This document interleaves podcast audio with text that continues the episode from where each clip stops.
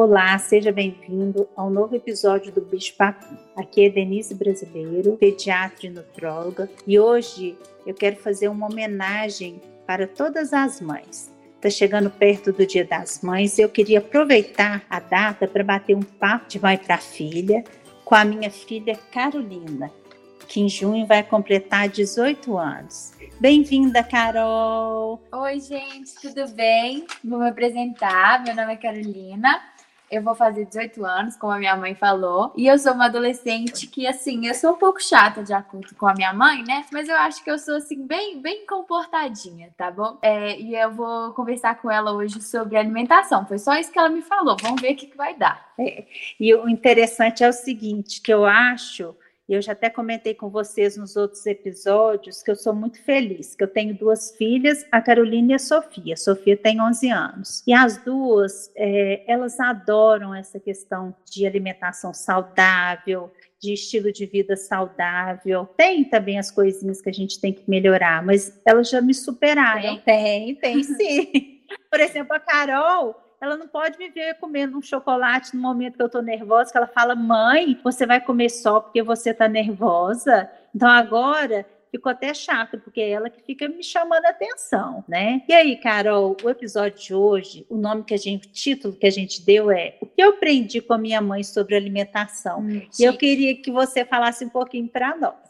Tá bom, vamos pensar. Eu acho que toda criança, né, não só eu e a minha irmã, a gente olha para a mãe como um exemplo muito grande, o primeiro exemplo que a gente tem. Então, se, se a nossa mãe ela tem hábitos alimentares que são coerentes e que são coerentes com o estilo de vida saudável, o filho vai é, mimicar isso e vai fazer isso, na, adotar isso para a vida dele. Então, por exemplo, se a minha mãe, a minha mãe sempre foi uma pessoa muito saudável, sempre comeu muitas verduras e frutas e sempre é, comeu, por exemplo, de três em três horas, bebeu muita água, e isso reflete muito no meu comportamento alimentar e reflete muito no comportamento alimentar da minha irmã também. Então, eu acho que essa questão de desenvolver um gosto pelos alimentos mais saudáveis, alimentos que talvez muitas crianças não têm tanto acesso, que não veem os pais comendo, eu e a minha irmã, a gente teve muita sorte. Ah, Oi, eu vou tô chorando aqui nessa entrevista. a gente teve muita sorte de ter esse exemplo e de poder ver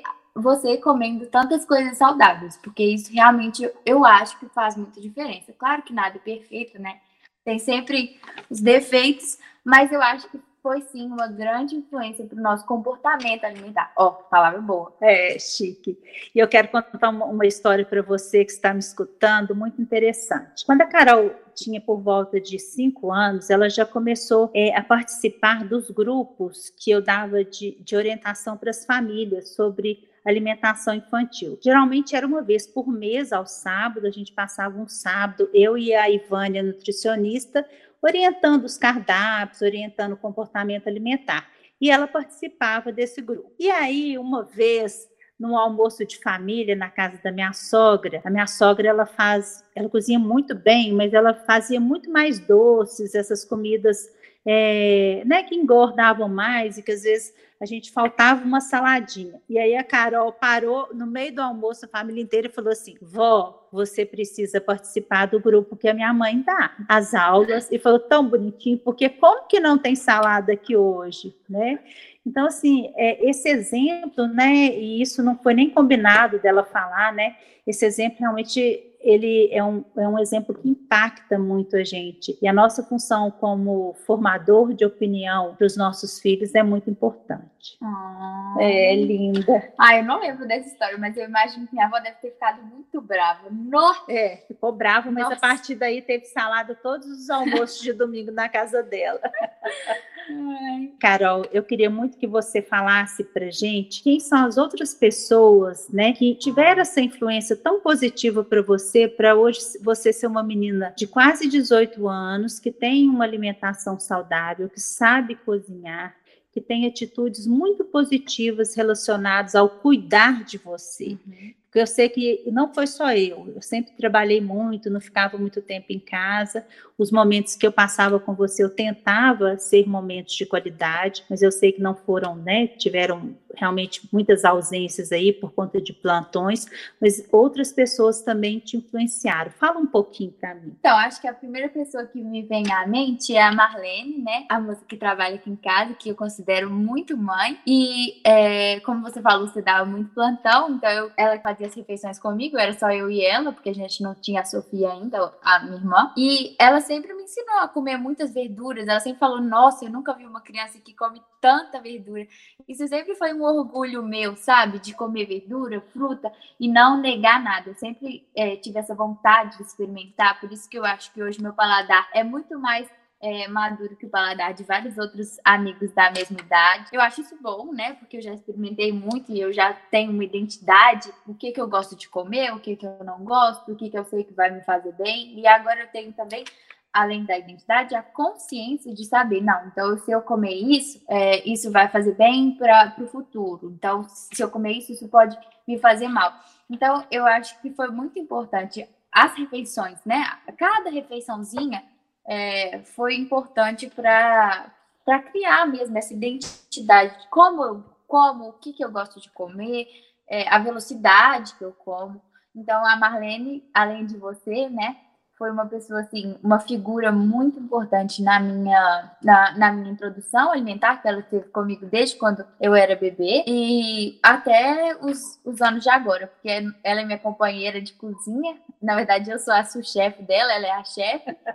e aí é, a gente sempre inventa algumas coisas bem saudáveis. A gente coloca aveia em tudo. Pode ser um bolo que a gente coloca aveia, chia, linhaça, a gente coloca canela tudo, que você está colocando tudo, em tudo. para ser termogênico, para ser um assim, o mais saudável possível, porque a gente adora, assim, criar, inovar com as receitas. Acho que isso é muito importante também. Ela introduziu a, é, esse amor pela culinária, pela criação, né, de ter criatividade de criar e inventar com alimentos saudáveis. Carol, e por você aprendeu a cozinhar, tem uma pessoa, uma outra pessoa que você ainda não falou, mas que o fato de toda sexta-feira à noite a gente reunir eu, você, seu pai e a Sofia em torno do fogão para fazer um prato, isso também fez muita diferença nessa formação é, em termos de alimentação para você, não fez? Eu acho que sim, mas, é, tipo, principalmente na, na questão do paladar, porque o meu pai, ele gosta muito de cozinhar e o paladar dele também é muito, muito adulto. Então, ele introduziu umas comidas que a gente nunca ia pensar, sabe? Que gostaria, eu e a minha irmã, a gente a gente come coisas que criança nenhuma come e a gente adora, a gente adora cozinhar. Então eu acho que realmente é, ter a família próxima, a família que gosta de cozinhar, que se reúne para fazer as refeições e para é, cozinhar, eu acho que realmente é importante. Foi é. importante também. E hoje já tem vários estudos é, científicos mostrando que se a criança faz pelo menos uma refeição junto com a família, provavelmente essa vai ser uma criança que ao longo de sua vida vai ter um, um hábito alimentar muito saudável e que vai influenciar, ela vai conseguir passar isso para frente uhum. para os seus filhos, para os seus amigos, para quem está ao entorno disso e que quando a família, o pai ou a mãe sabe cozinhar ou o cuidador, que aquela criança, a chance dela ter uma dificuldade alimentar, dela ser mais seletiva é muito pequena. Então, isso faz a diferença também. Mas mesmo se não souber cozinhar, aprende, né? Aprende, cozinhar hoje é tão é, fácil, uma arte, né? Assim, que é muito fácil, na verdade. Tem muitos vídeos, muita coisa para aprender. Quem não sabe cozinhar é porque realmente não se introduziu no mundo da culinária ainda. E você, quando você encontra com seus amigos, o que, que mais te deixa impactado em relação é, o que os adolescentes, as, né, os seus amigos comem que você acha que não faz bem para eles? Ai, você sabe dos meus casos, né? Mas deixa eu ver. É, eu sou até um pouco chata, os meus amigos me conhecem como uma pessoa que sempre pede salada na, na hamburgueria, que não come, que tira é, só o recheio da pizza e que não come a massa. Eu já fui mais chata. Hoje em dia eu sou menos chata, eu como mais as coisas assim gordurosa. Eu tive uma fase que eu só comia coisa saudável, era muito neurótica. Mas é, hoje, quando eu tenho esse equilíbrio de saber, ah, eu posso comer algumas besteiras às vezes, e às vezes eu tenho que realmente ser mais regradinha, é, porque eu tive uma reeducação alimentar desde cedo, eu vejo que os meus amigos, é, eles têm dois opostos. Ou eles vão comer muita besteira e não vão comer nada saudável. Então, eu tenho amigos que não comem fruta, não comem verdura, que, assim, abominam uma coisa saudável, uma salada, por exemplo, e tenho aqueles amigos que não comem quase nada, mas que quando vão comer, às vezes comem saudável. Então, eu acho que eu já fui muito chato com ele, já falei, gente, já tentei mudar os hábitos alimentares dos meus amigos, porque esse é meu jeito, né? Mas eu acho que, assim, é, eu tive influência, assim, eu tenho alguns amigos que passaram a comer alguns alimentos por minha influência. Eu não sei se isso é bom, né? Porque a gente não deveria mudar os outros. Mas eu acho que por influência, por exemplo, eu acho que foi legal que eles é, aprenderam. Quando a gente né? muda, por exemplo, é, é. Né, é um, provavelmente isso é muito mais, né? Isso vai durar mais tempo. É. E aí, o que, que você não come de jeito nenhum? De jeito nenhum? É. Tem algum alimento que você não gosta de comer? Não, acho que não. É, eu tenho. Eu não gosto de leite. Hoje até aconteceu uma coisa interessante no almoço, que a Carol foi fazer uma, uma couve-flor com molho branco, e na verdade o molho dela, ela colocou só uhum. leite com requeijão. E a hora que eu vi aquele leite dançando na couve-flor, meu estômago até embrulhou. Desde pequena. Eu fiquei não ofendida, não desculpei ainda. tem que me desculpar. É, esse leite, eu não sei por que, desde pequena eu não consigo tomar leite. E a gente sabe que quando a mãe não, ou o pai não come determinado alimento, muito provavelmente essa criança vai ter dificuldade de aceitar ah, esse alimento. Ah, pensei, pensei. Leite com Todd. É, leite com Todd. Você não toma de jeito É, nenhum. porque meus amigos sempre tomaram muito leite com Todd. Sempre que eu ia dormir na casa deles, eles, todo mundo tomava leite com Todd, leite Você com Nescau. Eu fazia... É. Aí eles, como assim? Você nunca tomou? Eu falei, não, nunca. Hoje em dia eu também não gosto. É. E a minha Sofia, né, a minha filha de 11 anos, ela também, a gente está até passando muito trabalho, porque ela precisa de tomar leite para auxiliar no crescimento e ela também não consegue tomar leite. Então, nós somos os exemplos mesmo, uhum, não adianta. Com certeza. E, Carol, me conta uma coisa aqui. Hum. E tudo que você aprendeu, você acha que isso vai impactar positivamente nos meus netos? Olha, eu vou mudar algumas coisas. Tá, então conta para nós o que, que você quer mudar.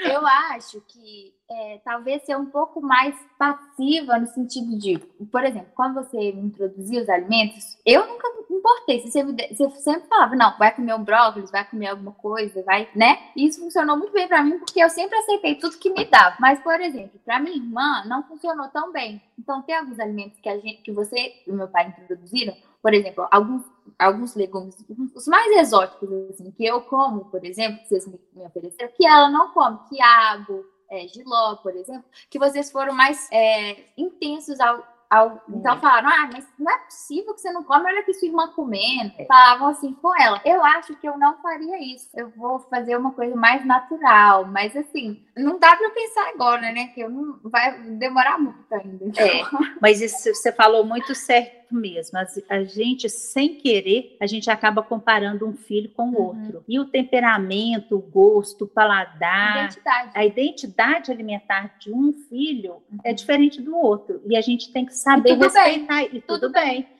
e tudo bem. E, e, aproveitando essa deixa da Carol, essa fala dela, a gente tem que oferecer os alimentos de uma forma muito neutra. A gente não tem que frisar, senão você tem que comer o brócolis, porque o brócolis faz bem para a saúde. A criança ela não tem muito essa noção. A gente tem que oferecer o brócolis como uma parte da alimentação junto dos alimentos que ela já gosta. Assim ela vai aceitar com muita uhum. mais facilidade. Mas e se ela não gostar da primeira vez? Você continua? Continua, porque você oferecer de 8 a 10 vezes o mesmo alimento, isso faz com que a criança, um belo dia, ela crie mais familiaridade com aquele alimento e ela vai aceitar com mais facilidade. Mas aí tudo bem se ela não gostar também? Tudo bem se ela não gostar. Eu vou escolher um alimento do mesmo grupo alimentar para ela. Tá, tá bom. Tá? Uhum. Carol, adorei nossa conversa. Ai, Espero que você possa participar. Mas ainda tô brava com você. Não, não fica brava comigo, não. que a gente possa fazer outros, outros episódios. Eu gostaria de, através dessa minha conversa, sugerir para vocês também conversarem com seus filhos o que, que a gente precisa mudar, o que, que a gente fez de certo, o que, que a gente fez de errado na visão do nosso filho. Muito Posso obrigada. Fazer um espectador? Pode. Olha, se vocês escutaram até aqui, pede para eu fazer mais episódios, tá, gente? Porque assim, eu quero subir nesse ramo de podcast também. Ah, pode deixar, viu? Beijo para você que está me assistindo. Agora, depois da nossa entrevista, eu vou mostrar para você alguns depoimentos de mães que aproveitaram os ensinamentos das suas mães para criar uma alimentação mais saudável para os filhos. Esses áudios estão cheios de emoção. Fiquei pensando aqui o que seria que eu teria aprendido com ela, uma vez que minha mãe é, nunca foi de cozinhar, nunca cozinhou para gente. Ela sempre trabalhou fora e a gente sempre teve alguém que fizesse isso por ela em casa. Mas eu fiquei tentando é, pensar aqui nas condutas dela frente à, à nossa alimentação e o que eu percebi é que sempre foi uma conduta de muita tranquilidade. Eu não lembro em nenhum momento da minha mãe é, me obrigando a comer, não lembro em nenhum momento da minha mãe me falando que eu teria que comer tudo, é, da minha mãe dizendo que, que eu tinha que comer isso porque era importante, tinha que comer aquilo porque era nutritivo. É, não lembro desse tipo de situação de brigas é, na hora da refeição, é, dessa obrigatoriedade em comer fruta, legumes, verduras. E eu acho que isso refletiu é, em nós, né, nos filhos dela e principalmente em mim, que é, que a lembrança que eu tenho, como crianças que sempre comeram muito bem, nunca tiveram é, problemas com alimentação, nunca fomos crianças seletivas, restritivas. É, e eu acho que isso reflete essa, essa postura dela de tornar o momento da alimentação um momento agradável, tranquilo, é, de sem brigas e sem obrigações. É, então, eu acho que o que ela me passou, o que ela me ensinou muito foi isso, né? Essa tranquilidade na hora da refeição e o comer por comer, o comer por prazer e não por obrigação. O que eu aprendi com minha mãe sobre alimentação é que na nossa casa tinha uma lei. Sempre tínhamos que comer ou ovo ou carne no almoço e no jantar. Nunca poderia faltar ou o ovo ou a carne. Ela dizia que dessa forma ficaríamos mais saciados e cresceríamos. E ela tem razão, né? E, eu, e até hoje eu jamais deixo de comer proteína nas principais refeições do meu dia. E faço com minha filha a mesma coisa. Sempre no pratinho da minha filha tem proteína, ovo ou carne. Na minha casa sempre teve comida de verdade, nunca entrava industrializado, refrigerante, minha mãe fazia todas as refeições, era desde o café da manhã até o jantar, nunca abria pacotinho com comida dentro. Então, essa referência né, de comida de verdade, de comida feita em casa, veio dela. Todas as refeições principais, almoço e jantar, na verdade, sempre teve verdura de folha, isso eu trago até hoje. Minhas meninas comem verdura de folha também nas refeições. Ah, mais uma coisa que eu acho interessante é consumo de lácteos sempre foi importante em casa. Acho que herança da roça mesmo, né? Na, na casa dela tinha o leiteiro que levava na porta da casa dela. E outra coisa que era um café da manhã farto, um almoço bom e um jantar mais leve, que eu acho também interessante, coisa que eu trouxe para mim. Um beijo. Eu aprendi que as refeições são feitas em família, sentadas à mesa, com uma boa conversa, e eu lembro com muito carinho de fazendo rosquinha de nata com minha avó, brincando. Era uma delícia. E tento resgatar isso hoje com minhas filhas. E essa coisa de fazer uma quitanda, de cozinhar junto, elas adoram e eu também. Bom, minha memória afetiva com comida. Eu consigo fechar o olho e sentir ainda. Era um dia inteiro que começava cedinho quando a gente vinha, via o carro chegar com a cana cortada. A cana era moída, a gente acompanhava. E aí a gente via aquele caldo de cana que inicialmente é mais escuro, né? Ele ia escorrendo e ele caía num tacho gigante. Ficava um moço em cima, em pé, do lado de fora do tacho. E a gente colocava a lenha, né? As crianças ficavam ao redor vendo os adultos colocar a lenha embaixo do tacho. E esse caldo de cana começava a ir esquentando e fervendo. E a gente ia observando essa mudança, esse caldo de cana que ficava com o tempo cada vez mais denso e o cheiro ia subindo. E o cheiro ia mudando, ia ficando mais adocicado, e a cor do caldo ia mudando.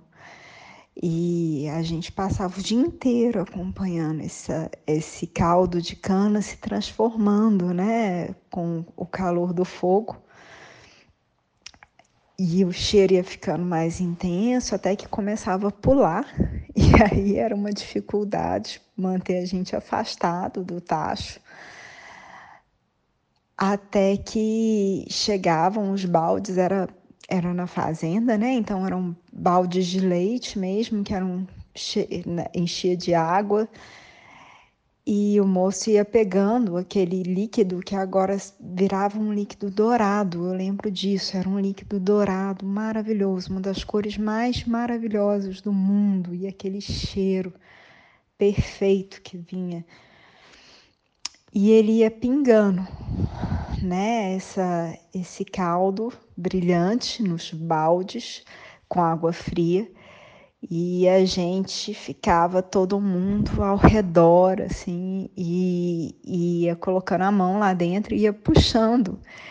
E saía uma, um, um puxa brilhante e absurdamente cheiroso e dourado que a gente moldava e fazia, né, desde bolinhas a cavalos e bois e e outros bichos e ia comendo e ao final do dia tinha esse puxo em todos os, os cantos, né? Cabelo, roupa e pele e, e era a coisa mais gostosa do mundo. Até hoje eu gosto de limão, maçã verde e rapadura. que até hoje eu às vezes pico jogo um pouquinho de água e faço puxa de novo. Olha, vai estudar, sai da cozinha, não fica fazendo coisas de casa, porque você precisa ser uma executiva, uma mulher independente, trabalhar fora, porque esse também era o sonho dela. Minha mãe foi aquela dona de casa, mas que queria ter sido muito mais. Então ela investiu muito para que eu fizesse isso e na opinião dela, eu não precisava aprender a cozinhar e nem me relacionar com a comida, isso não era importante. E eu tenho muita gratidão por tudo que ela fez por mim, por toda todo o incentivo e ajuda. Sem ela, não teria conseguido atingir muitos dos meus objetivos. Ela sempre foi a minha inspiração, sempre foi a minha, o meu modelo, aquela mulher forte, determinada que conquistou muita coisa, considerando o lugar de onde ela saiu, né? e continua sendo a minha grande inspiração. E na hora de pensar em cozinhar, então eu lembro disso. Ah, para que cozinhar, né? Ela falava para mim que eu teria alguém para fazer isso para mim. Então é, eu gosto muito de fazer essa, esse link porque a nossa geração agora está entendendo quanto é importante resgatar aquilo que a geração anterior abriu mão para poder dar para gente esse lugar que a gente tem hoje no, no mercado de trabalho, né? Elas abriram mão de muita coisa que hoje a gente olha para trás e vê o quanto é importante, o quanto a gente precisa resgatar para fazer um futuro diferente para os nossos filhos. Então, mãe, muita gratidão por tudo, te amo muito e tô correndo atrás daquilo que não deu para aprender naquela época. E eu sempre me lembro que quando eu estava doente ou triste, a minha mãe sempre vinha com um mingau de aveia para mim. Então, até hoje, quando eu tô aí meio tristinha, é a primeira coisa que eu sinto é um cheirinho de mingau de aveia. E aí, de vez em quando, eu recorro a ele para uh, me sentir melhor, mais acolhida e tal, que representa o meu comer emocional, né? É, gosto muito de lembrar de tudo isso, tenho muito carinho, muita gratidão por tudo. Espero que você tenha gostado, Dê, da minha história, que é um pouquinho diferente, mas que eu acho que representa a história de muitas mulheres hoje. Feliz Dia das Mães!